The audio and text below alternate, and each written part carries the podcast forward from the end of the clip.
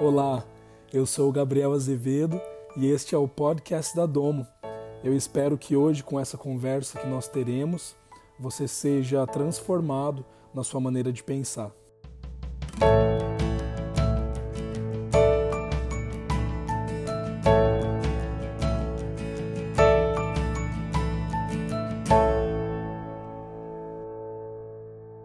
Hoje nós falaremos, continuaremos conversando sobre o tema Revelando os Filhos ao Mundo.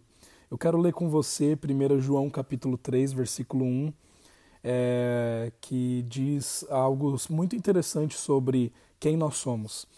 Vejam como é grande o amor que o Pai nos concedeu, sermos chamados filhos de Deus, o que de fato somos. Por isso o mundo não nos conhece, porque não o conheceu o amor de Deus ele é tão grande por você, ele é tão grande pela humanidade, né? ele é tão grande por mim, que ele concedeu Cristo Jesus, ou seja, ele entregou seu próprio filho para que eu e você pudéssemos ser chamados filhos de Deus. A única maneira de você se tornar filho de Deus é por meio de Cristo Jesus.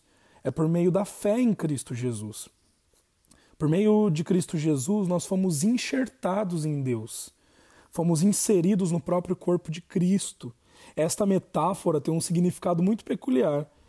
Não sei se você já parou para pensar nisso, mas agora você faz parte de Deus. Você é parte do corpo dele.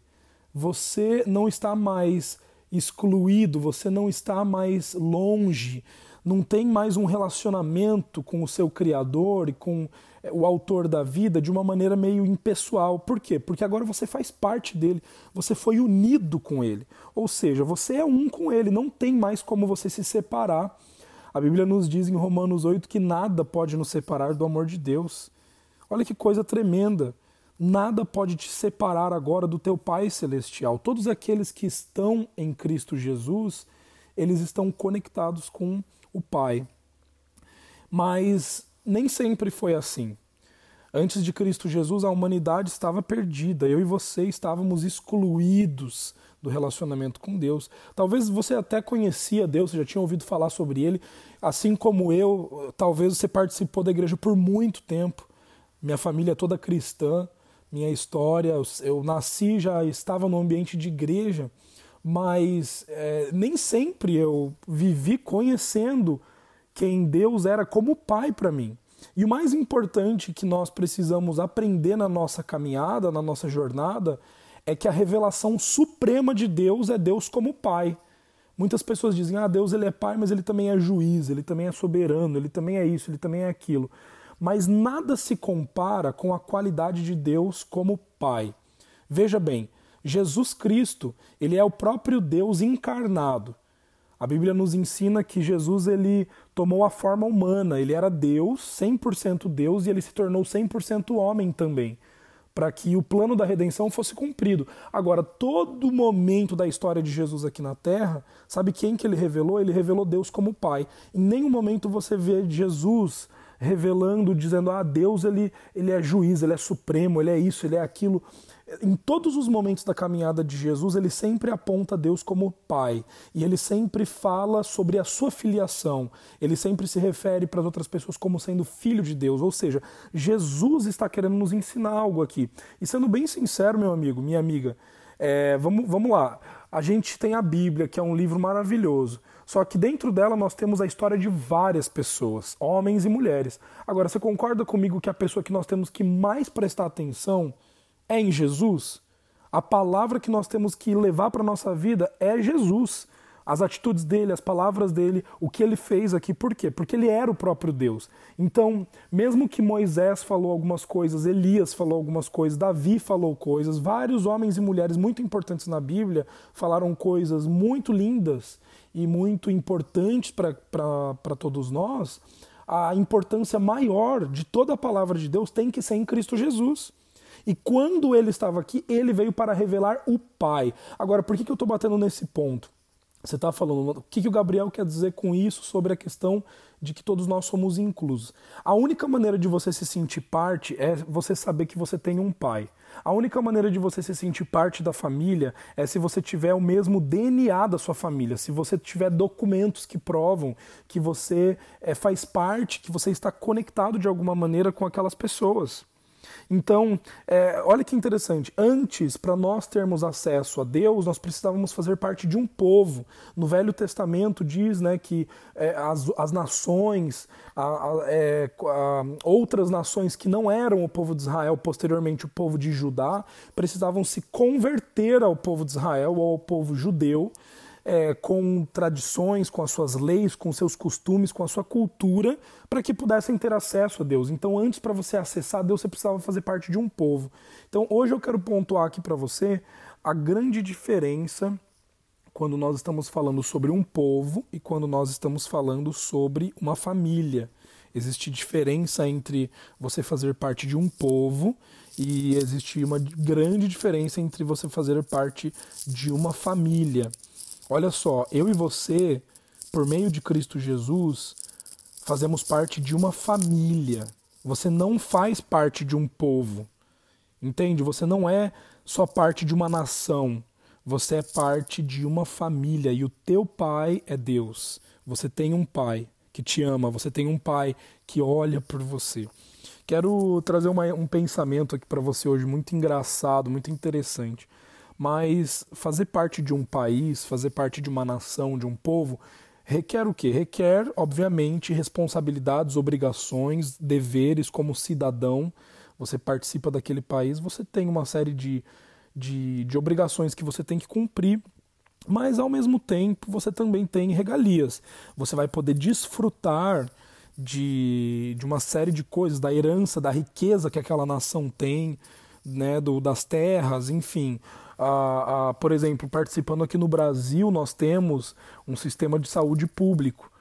Então a gente desfruta disso. Você participa, você paga os seus impostos, mas ao mesmo tempo você também tem algumas coisas que você pode desfrutar. Então, para cada nação, para cada país, para cada lugar onde você está, é, você tem ali uma diferenciação nessas obrigações e nessas regalias. Então nós podemos entender que o lugar em que nós estamos posicionados determinará as nossas obrigações, as nossas responsabilidades, determinará a posse que nós temos e a nossa herança também. Se você pertence a uma nação, a um povo, você está sujeito a desfrutar de tudo aquilo ali. Então quero trazer um pensamento para você hoje.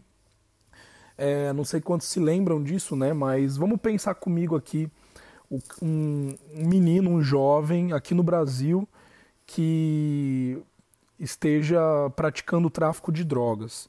Digamos que ele tenha 6 quilos de cocaína e ele é pego em flagrante com essa mercadoria e já pelos estudos da polícia sabem que está traficando drogas e a polícia vai lá e pega esse menino. O que, que acontece? Ele é preso né, aqui no Brasil e dependendo de quem seja a pessoa ou do arsenal que ela tenha de advogados ou enfim, né?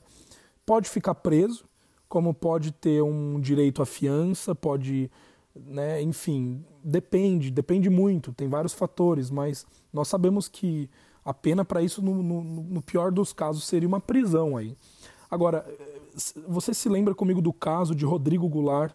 Era um jovem que morava aqui em Florianópolis, veio do Paraná e morava em Florianópolis desde 1999.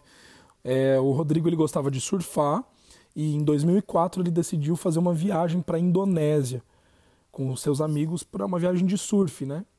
E daí ele levou escondido nas suas pranchas 6 quilos de cocaína. Ele levou dentro das pranchas essa, essa cocaína escondida. E ele chegou no aeroporto de Jakarta, ali na capital da Indonésia, e ao chegar no aeroporto ele foi preso pelos policiais da nação da Indonésia e o que acontece é que esse caso ele gerou uma grande repercussão no país. Eu não sei se você se lembra, mas as pessoas ficaram indignadas no Brasil, a família, todo mundo foi para a mídia falar. Foi um caso muito comentado porque ele foi julgado na Indonésia não pelas leis do Brasil. Ele não foi julgado de acordo com aquilo que nós estamos acostumados aqui, mas ele foi julgado de acordo com as leis da Indonésia. E na Indonésia, as leis para tráfico de drogas é a pena de morte. Então Rodrigo Goulart foi fuzilado, morreu. E isso, isso nos indignou. E talvez você pense sobre isso e diz: meu Deus, que absurdo, que dó do menino, né? Enfim, ele cometeu um erro, sim, mas isso não não deveria acontecer com ele. Agora, por que, que eu e você pensamos que isso é um absurdo? Nós pensamos que isso é um absurdo, o julgamento dessa lei, porque nós estamos posicionados em um país, moramos num país, pertencemos a um país que tem leis diferentes, que tem obrigações diferentes. Então a gente, é, é, né, para nós é comum você ouvir um caso de um jovem que traficou drogas e foi preso, mas não que foi morto. Né? Então, quando a gente ouve falar disso, a gente fica aterrorizado, a gente fica né, até. Você fica triste pela situação. Mas na Indonésia isso era normal, isso é algo que não é um. Né, todo mundo sabe disso, todo mundo conhece a lei. Então, de país para país, você vai ter é, é, leis diferentes, você vai ter obrigações diferentes. E o povo de Israel, o povo judeu, para ele se relacionar com Deus, ele, ele recebe muitas leis. E dentro dessas leis, eles configuram uma série de tradições, uma série de regras, uma série de estereótipos que classificavam as pessoas para que elas pudessem viver, entre parênteses, uma vida mais parecida com a vida de Deus. Então, é, eu quero que você entenda isso hoje, ouvindo isso, né? antes de Cristo Jesus, nós estávamos sujeitos a essas leis, para que nós pudéssemos nos enquadrar em uma classificação de merecedores de um relacionamento com Deus, é, merecedores de estarmos mais próximos do nosso Criador, do nosso, do nosso Senhor, nós precisávamos cumprir essas leis, nós precisávamos cumprir essas regras, nós precisávamos ter uma performance, nós precisávamos do esforço humano só que em Cristo Jesus tudo isso muda. Porque Cristo Jesus ele vem para pagar o preço que eu e você não conseguimos pagar. Jesus Cristo vem para nos incluir não em um povo, mas em uma família.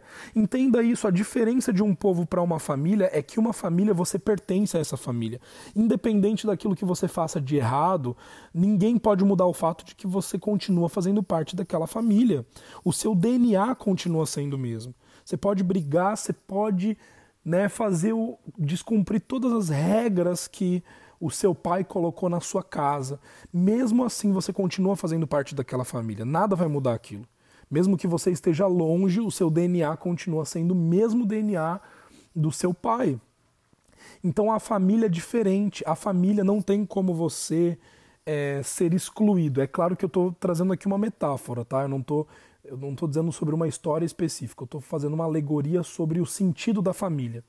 E o que eu e você precisamos entender é que Deus ele não se relaciona comigo e com você por meio de um povo. Ele se relaciona comigo e com você por meio de uma família. Deus ele é o nosso pai. Nós temos um pai celestial que nos ama. Então, toda a ideia que, que Deus ele faz as coisas é, para nos julgar, para nos castigar, para trazer peso sobre as nossas vidas. Não, você tomou essa decisão errada, você descumpriu esse princípio, não, então agora você vai ter, sofrer as consequências do que você fez. Eu, como pai, vou te castigar. Não! Isso não é verdade, Deus não faz isso.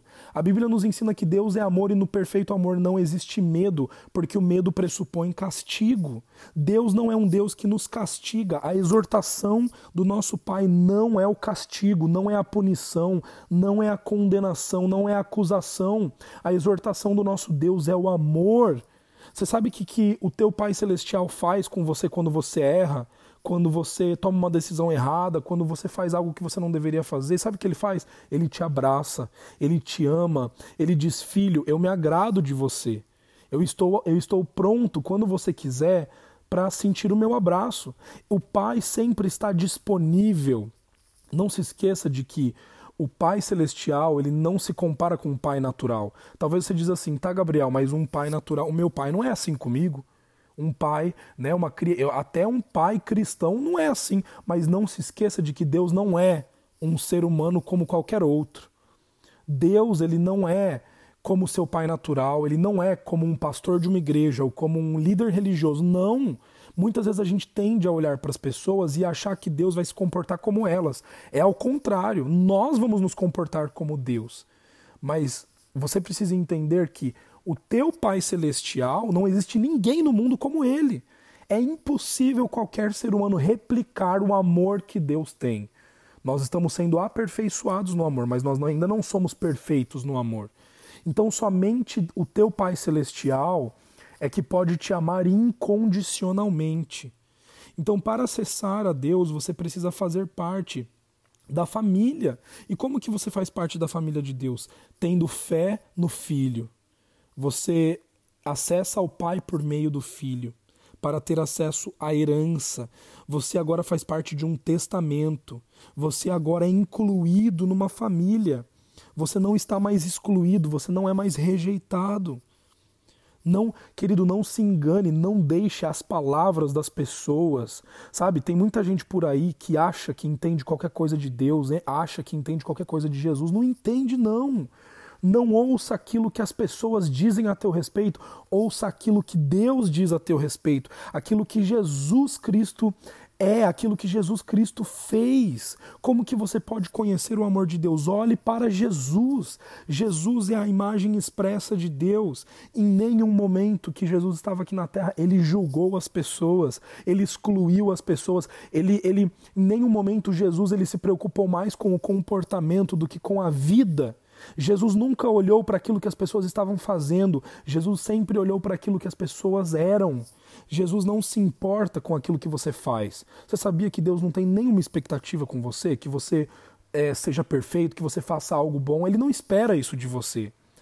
Ele não espera nada de você. Olha que coisa maravilhosa. Você não te... tira essa pressão dos seus ombros.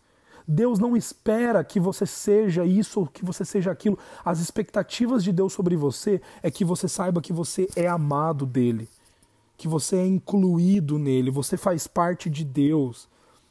Nós fomos unidos com Cristo, inseridos nele, para que pudéssemos fazer parte da família. Em Cristo nos tornamos descendentes, nos tornamos herdeiros, fomos feitos participantes por filiação e por documento. Meu querido, legalmente você faz parte de Deus.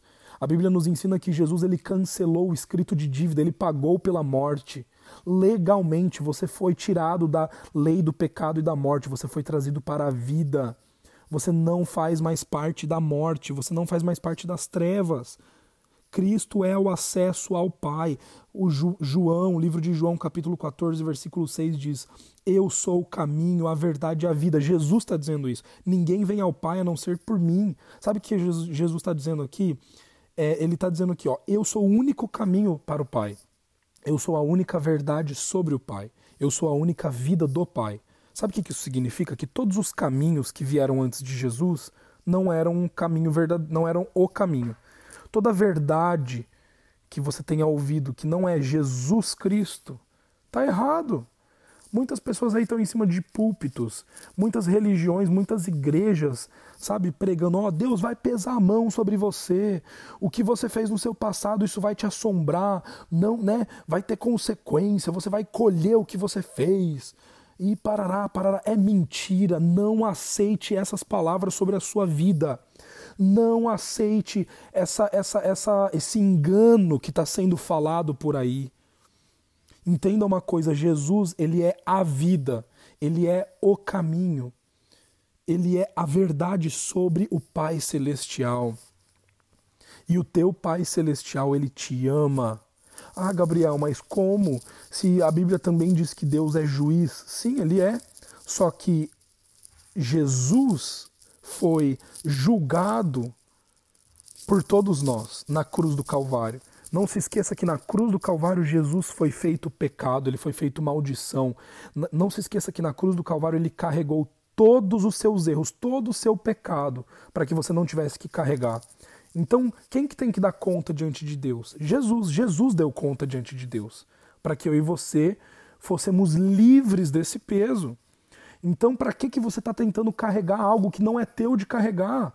Esse peso Jesus já levou, ele já carregou. A vida, meu querido, é leve. Nós podemos viver uma vida leve, nós podemos viver uma vida gostosa quando nós entendemos que nós já somos incluídos no Pai. Somos inclusos porque temos um pai. Fomos inclusos no testamento. Você tem uma herança tudo aquilo que Jesus tem como filho, você também tem como filho, como filha. Você tem direito a uma herança. E sabe o que, que tem na sua herança? Tem alegria, tem paz, tem justiça, tem amor, tem plenitude. Na sua herança tem saúde, saúde física, saúde na alma. Na sua herança existe abundância na presença de Deus. Gálatas capítulo 3, o versículo 26, 29. Eu quero terminar com isso, porque para mim isso daqui fecha com chave de ouro. Diz assim: Todos vocês são filhos de Deus mediante a fé em Cristo Jesus. Todos nós somos filhos mediante ao que? A fé. Não é mediante ao nosso a nossa performance. Você não se torna filho de Deus mediante a sua oração, mediante ao seu jejum, não. Você não se torna filho de Deus mediante aquilo que você pode fazer de bom. Isso não é verdade. Você não se torna filho de Deus mediante a campanha que você vai fazer. Ah, tá, mas agora que eu já sou filho de Deus mediante a fé, agora eu preciso manter minha filiação, senão eu vou perder. Não se esqueça que isso é só quando você faz parte de um povo. Quando você faz parte de um povo, você pode perder a sua cidadania, você pode perder os seus direitos se você infringir as leis. Só que na casa do pai, independente do que você faça, você não vai perder o seu lugar de filho, porque uma vez filho, sempre filho. Lembre-se comigo da parábola do, do bom do, do, do filho pródigo. Quando o filho ele pede a herança para o pai, ele sai, ele gasta toda aquela herança com todas as coisas ruins. Ele gasta, ele torra todo o dinheiro. E o pai, ele simplesmente dá a herança. O pai não, não, não diz nada pro filho. O pai ele não tira satisfações nenhuma, ele não diz, ó, oh, você vai quebrar a cabeça, você vai fazer, você vai, você vai isso, você vai. Não, o pai, o pai simplesmente dá a herança, abraça o filho e fica de boa. Agora, o que, que acontece? Quando o filho retorna com uma mão na frente e outra atrás, todo sujo, fedido, sem dinheiro, todo machucado pela vida, o que, que o pai faz? O pai abraça, o pai dá um anel que simboliza autoridade, o pai dá sandálias novas, dá, dá roupas novas, o pai diz: Olha, vamos fazer um banquete aqui, vamos matar um animal, vamos, vamos fazer um churrasco para receber, porque o meu filho retornou para casa. Em nenhum momento o pai exige do filho nada, e, em nenhum momento o pai diz assim: Ó, viu, eu te falei que você ia fazer. Não. Na aceitação do nosso Pai só existe amor. A exortação de Deus é o amor, é o abraço, é a aceitação. A exortação de Deus não é o castigo. Entenda isso de uma vez por todas. Deus não te exorta com consequências. Deus não te exorta com punição. Deus não te exorta pesando a mão sobre você. Tudo que você ouviu que diz assim desse jeito que Deus é um Deus mau, que Deus ele te dá doenças, Deus ele te dá coisas ruins para você pagar o que você fez. Isso é mentira. Se Deus fosse assim, ele não seria um Deus bom, ele não seria um pai amoroso. Como que o amor pode fazer isso? Você consegue ver o amor fazendo isso? Você consegue ver alguém que é o amor dando castigo para alguém? Fazendo mal para alguém. Ah, não, Deus me deu essa doença para que eu pagasse, porque é, é, em vidas passadas ou no meu passado eu fiz tal coisa de errado e agora eu estou pagando. Isso não é verdade. Quem falou isso? Jesus nunca falou isso. Jesus nunca disse isso, a Bíblia nunca diz isso. Então por que, que você acha que Deus, que o teu Pai Celestial vai agir assim com você? Sabe, muitas pessoas dizem, ai, né, olha, a gente precisa chorar, a gente precisa se humilhar, nós precisamos nos humilhar para que, que Deus restaure a terra, para que Deus cure a terra. Isso não é verdade, meu querido. Isso, isso é para um povo, isso é para o povo de Israel, isso não é para os filhos de Deus, isso não é para a família de Deus. Você acha que Deus quer que você se humilhe, que você seja humilhado? Não. Deus ele não quer que você seja humilhado. Humilhação é, é algo terrível. Deus não quer, o pai não quer ver um filho humilhado. É diferente humildade de humilhação. Deus não quer que você esteja humilhado. Ele quer que você seja humilde. É diferente. A humildade fala sobre você reconhecer a sua você não ter soberba, você não ter orgulho, você também não ter complexo de inferioridade. Você sabe quem você é diante do Pai. Agora, humilhação, humilhação não vem dele. Humilhação é algo que eu não, não sei de onde que vem. Porque humilhação é você se, se colocar inferior. É você se inferiorizar. O teu pai não quer isso para você.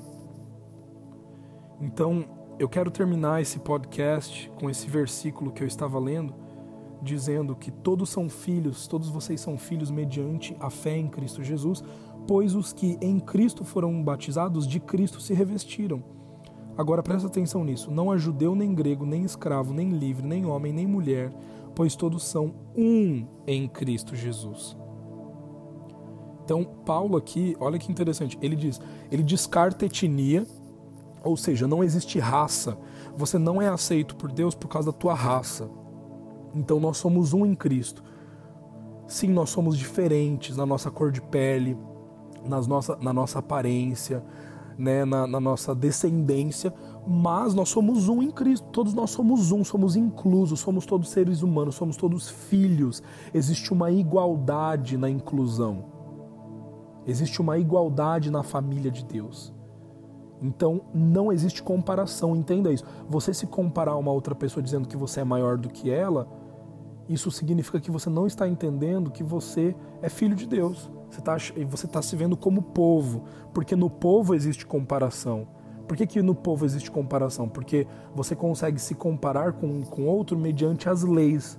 Ah, aquele lá está fazendo certo, aquele lá não está fazendo certo. Então você consegue se comparar. Agora, numa família, você não consegue se comparar, porque para o pai todos são iguais, todos são amados, independente do seu comportamento. O, fi, né, o filho que fica na casa, na história do filho pródigo, ele diz: Pai, mas eu fiquei, eu não peguei minha herança, eu sempre tenho te servido como um escravo. O pai vira para ele e fala assim: Meu filho, tudo que é meu é teu. Se você não pegou, foi porque você não quis. Ou seja, o pai vê os dois filhos iguais, o filho que saiu e levou todo o dinheiro e o filho que ficou e fez tudo certinho. Entenda, não é pelo meio, por meio do teu comportamento que Deus vai te amar mais. Entendeu? Não é por raça. Segundo, não é por posição social. O escravo, o livre, não tem a ver com o teu sobrenome, não tem a ver com o teu currículo, não tem a ver se você nasceu pobre, se você nasceu rico, é, o quanto de dinheiro que você tem na conta bancária. Não importa se você teve educação, se você não teve. Deus te inclui da mesma maneira. Todos nós somos inclusos no Pai, na família de Deus. E por último, ele diz: não tem homem, não tem mulher, não tem gênero. Olha que coisa interessante, ele descarta o gênero.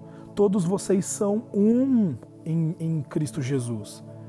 Ou seja, não tem a ver, não, não existe alguém mais querido, entende? Não, não importa se você é homem, se você é mulher, porque todos são inclusos na família de Deus. Então eu quero deixar isso com você e declarar isso sobre a sua vida se você ouviu palavras de maldição no seu passado, se você ouviu pessoas dizendo ao contrário, eu quero declarar hoje sobre você que você é aceito, você é amado pelo Pai. Você é perdoado por Ele e hoje você faz parte de uma família. Você não está mais sozinho, você não está mais excluído. E se você deseja sentir esse amor, você diz assim: Gabriel, eu estou ouvindo tudo isso que você está falando, mas eu ainda não me sinto parte.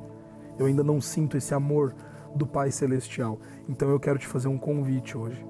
Creia em Cristo Jesus. Deposite todas as suas fichas em Jesus.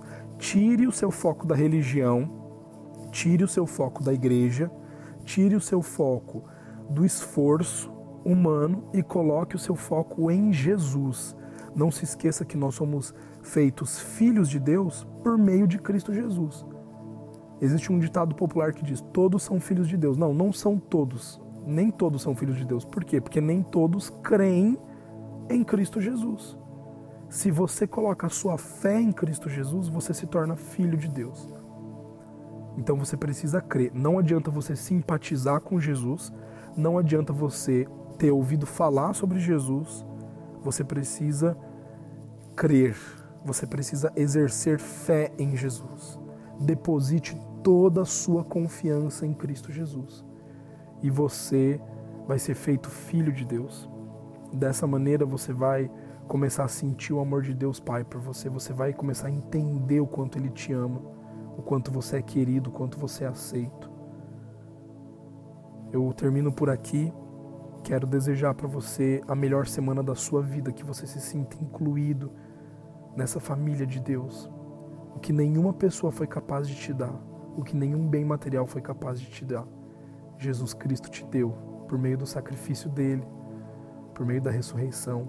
Ele te concedeu o direito de você ser chamado filho de Deus e ser incluso numa família que nunca vai te trair, uma família que não busca os próprios interesses. E essa família é a família de Deus, Deus Pai. Ele te ama. Nenhum outro ser humano pode te dar aquilo que o teu Pai Celestial pode te dar. Você é amado. Fique na paz, tenha uma ótima semana.